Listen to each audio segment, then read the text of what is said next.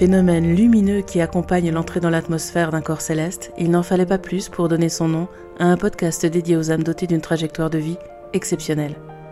Bienvenue dans Étoile filante, le podcast qui met en lumière les puissantes forces que l'on abrite, souvent insoupçonnées, avant que l'impensable ne se produise. Je m'appelle Amelia Pacifico, je suis autrice, et je t'invite à prendre une boisson de saison pour aller en ma compagnie à la rencontre de Marina, dont l'existence hors norme compose le cycle du moment.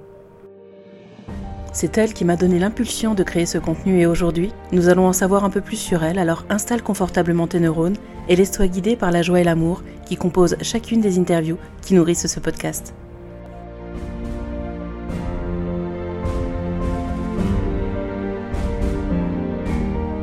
Marina, bienvenue donc dans ce podcast Étoile filante.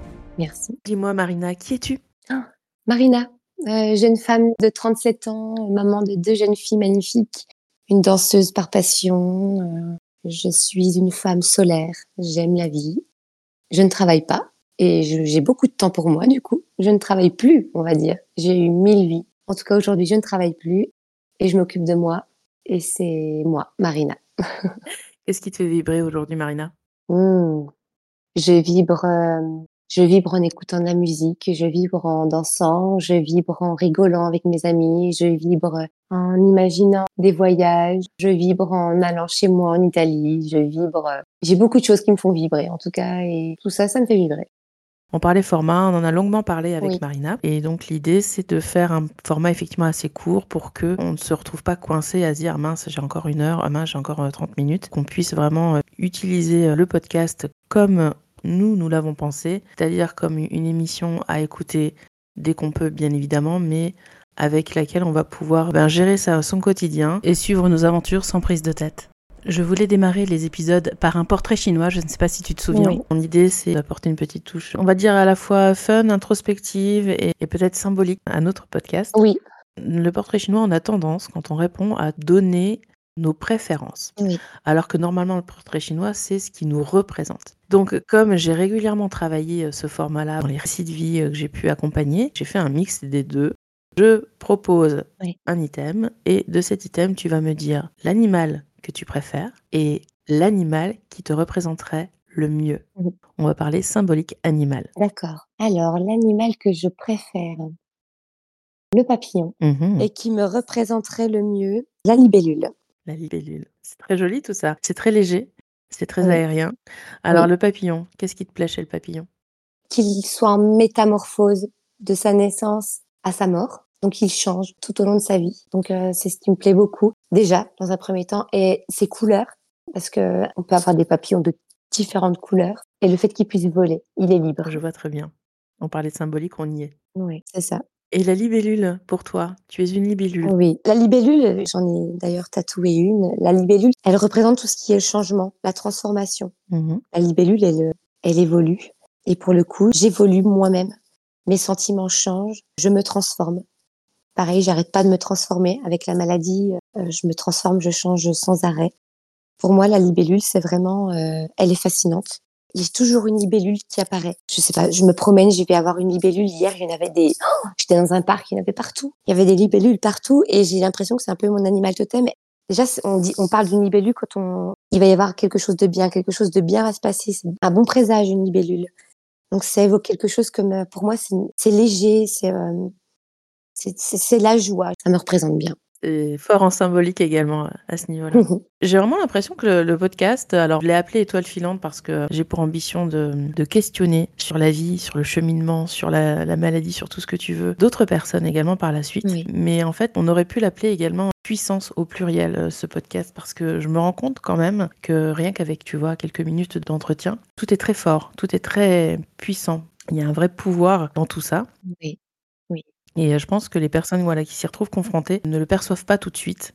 Certaines, d'ailleurs, ne le perçoivent pas du tout. Du tout, oui. Ils vont nous quitter sans avoir eu la possibilité d'aller au-delà parce que la peur tétanise, parce qu'il y a plein de choses qui font que c'est pas toujours évident, parce que aussi, des fois, le sort en a décidé autrement. Mais c'est vrai que quand on a la possibilité, quand on a, je vais pas dire la chance, parce que bon, dans ce genre de circonstances, est-ce qu'on peut parler de chance, mais en tout cas, quand on a l'opportunité de creuser, quand on a le temps d'aller chercher plus loin en soi, c'est vrai que ça peut révéler des choses assez incroyable, on en parlait tout à l'heure, mais c'est ça. Et je vois rien qu'avec quelques minutes de, conversation avec toi, je me rends compte que tout est puissant. C'est une prise de conscience. Hein. C'est vraiment une prise de conscience. Hein. À partir du moment où tu as pris conscience de la valeur de la vie, euh, du temps, de...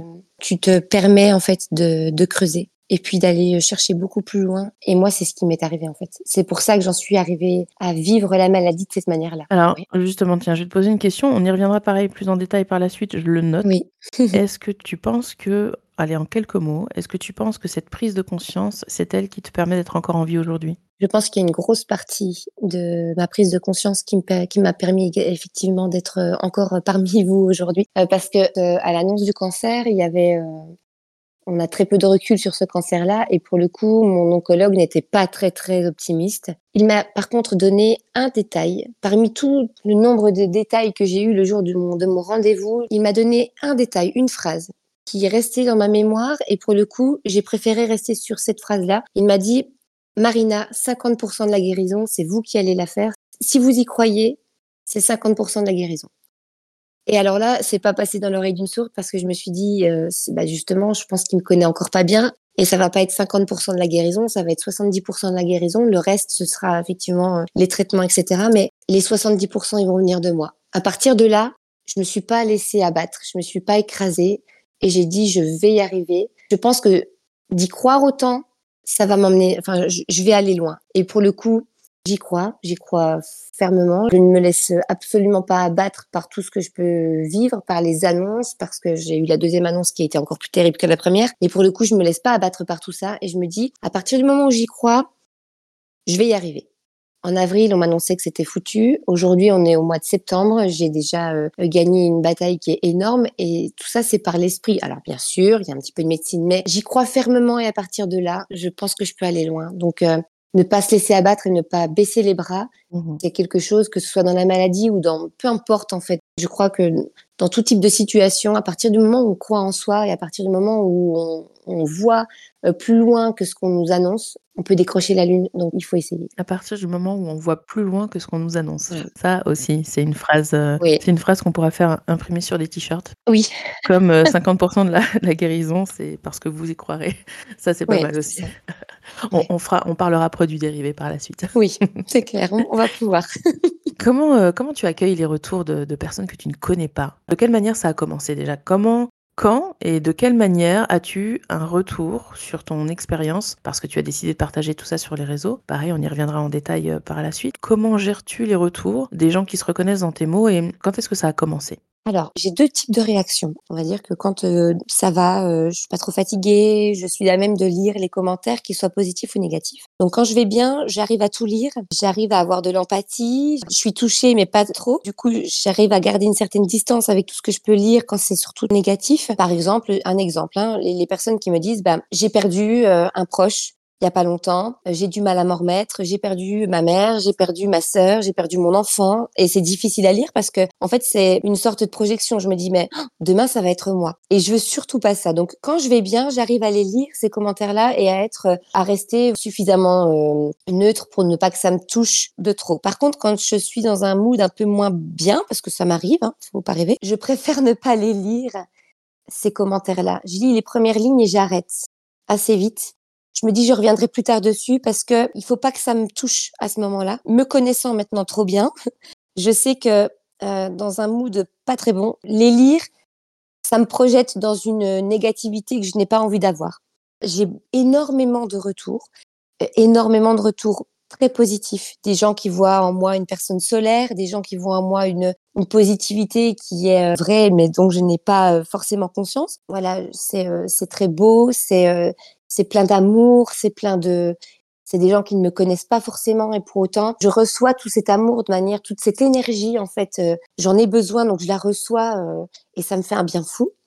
Et puis tous les commentaires, il y a une projection qui se fait, je prends un peu plus de pincettes. J'y réponds mais pas tout de suite. J'y réponds quand je peux y répondre aussi. Parfois je peux pas parce que c'est trop lourd. Il y a vraiment deux facettes. Et ces commentaires ont commencé quand j'ai commencé à poster sur les réseaux. Au départ, j'avais des commentaires de personnes que je connaissais puisque c'était sur, euh, mes réseaux. J'avais pas beaucoup de personnes qui me suivaient, donc euh, c'était des personnes de mon entourage. Et puis un jour, j'ai posté une vidéo qui a été, euh, je sais pas pourquoi, relayée des milliers de fois. J'ai eu un million de vues, enfin je sais pas combien exactement, mais pour autant, j'ai eu beaucoup de retours, énormément de retours. Et de là, énormément de personnes qui se sont euh, abonnées à mon compte. Mmh et donc, je suis passée de 700 à 8000, à 9000, enfin, je sais même pas combien. Et là, ça a été boule de neige. Et pour le coup, je recevais euh, mais des centaines, enfin, des milliers de messages, j'ai reçu, en fait. Et là, j'ai fait, j'ai eu un coup d'arrêt. Je me suis dit, waouh, c'est beaucoup, beaucoup, beaucoup trop. J'arrivais pas à, lire, j'arrivais pas à répondre à tout le monde. Donc, j'ai pris un certain temps. Et puis, j'ai fini par me poser un jour et euh, j'ai pris du temps pour répondre à tout le monde. Et de là, j'ai démarré effectivement. Euh, je réponds, je réponds pas. Quand je vais bien, je réponds à tout le monde. Quand je vais moins bien, je prends une certaine distance. Voilà, c'est comme ça que je gère. Mais par contre, dans l'ensemble, à 90%, on va dire, c'est que du retour euh, vraiment très positif, beaucoup d'amour et voilà d'énergie, euh, de, de bonnes énergies. Donc je prends ça m'anime, ça me fait du bien. Mmh donc je prends. Et il y a des personnes qui viennent te parler du fait qu'ils ont perdu donc quelqu'un, euh, de la maladie. Oui. Comment tu l'entends ça? Qu'est-ce que tu vois dans ces commentaires qui sont postés, euh, sous tes vidéos et sous tes posts? C'est généralement ce genre de commentaires, ce sont généralement des personnes qui auraient voulu que, euh, les personnes décédées réagissent comme moi, c'est-à-dire prennent la vie du bon côté et mmh je sens dans ces messages que ça n'a pas été le cas et c'est ce qui leur manque. Donc le fait qu'ils m'en parlent, j'ai l'impression que c'est un peu comme une thérapie pour eux en fait. Euh, ils viennent me parler de, de, choses euh, très négatives pour eux, mais ils sentent en moi une force. Et j'ai l'impression déjà de une, ils auraient voulu que ces personnes-là réagissent comme moi, et ça n'a pas été le cas. Mmh et de deux, ils viennent chercher en moi des mots réconfortants qu'ils n'ont pas ailleurs. D'accord. Donc je peux pas réconforter tout le monde parce que c'est pas possible. Bien sûr. Je peux pas porter le poids de tout le monde sur mes épaules, c'est pas possible. Mais par contre, si je peux être juste une petite lumière et leur apporter de la positivité et surtout qu'ils aient peut-être une compréhension, qu'ils essaient de comprendre pourquoi les gens qu'ils ont perdus n'en sont pas arrivés là où moi j'en suis là aujourd'hui. Peut-être que ça leur permet de comprendre certaines choses. Mmh et pour moi, c'est fort aussi parce que je me dis en fait, je les aide encore. Malgré le fait qu'ils aient perdu quelqu'un, ça les aide quand même. D'accord. J'accueille pas du tout de manière négative leurs commentaires. Mais j'ai l'impression que c'est plutôt euh, pour eux une thérapie. Je, ouais. Ils en parlent, ça leur fait du bien. Et mmh à ce moment-là, ouais, ils auraient voulu peut-être euh, voir ça ailleurs, en tout cas dans les personnes proches qu'ils ont perdues. Ça leur fait du bien et j'accueille aussi. Tu accueilles toujours. Euh, est-ce que tu as pu ressentir à un moment ou à un autre une forme de culpabilité d'être toi encore là alors que leurs proches n'étaient plus là? Non, j'ai pas de culpabilité parce que je prends un certain recul quand même. Il faut, il faut je, dois me préserver. Mmh je peux pas tout accueillir comme ça, c'est pas possible. Donc, euh, je prends une certaine forme de recul. Euh, je me sens pas coupable, au contraire. Je me dis que ça peut les aider.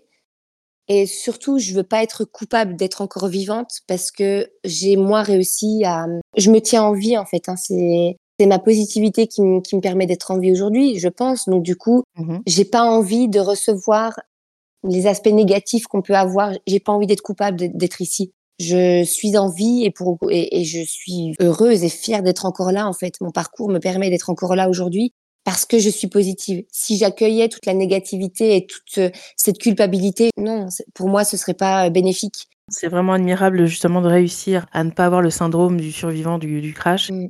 On voit qu'il y a une, maturité à la fois toute fraîche et tellement bien ancrée en fait euh, dans tes mots, c'est très inspirant. Et est-ce que tu as eu des haters déjà? Est-ce que tu as des gens qui sont venus sous tes posts pour dire des, choses absurdes ou mal polies ou est-ce que ça t'est déjà arrivé? J'en ai pas eu beaucoup. Alors vraiment, j'en ai vraiment eu très très peu. Je crois que sur la vidéo qui a fait un nombre de vues euh, incroyable, j'ai dépassé le million. J'ai dû avoir euh, deux commentaires. Mmh de personnes qui clairement je pense renvoient quelque chose euh, ça doit certainement les toucher hein. bien sûr. Mais du coup qui me renvoient pourquoi marquer tout ça sur les réseaux euh, ça n'a aucun sens pourquoi ne pas le garder pour vous? Et je pense que ces gens-là n'ont pas effectivement euh, la maturité ou en tout cas n'ont pas cheminé comme moi j'ai pu le faire. Donc les commentaires de ce genre-là finalement je me dis bah, c'est pas grave c'est pas grave. Généralement, je réponds pas parce que j'ai pas envie d'user d'énergie à expliquer pourquoi j'en suis arrivée là aujourd'hui et pourquoi euh, je m'exprime sur les réseaux.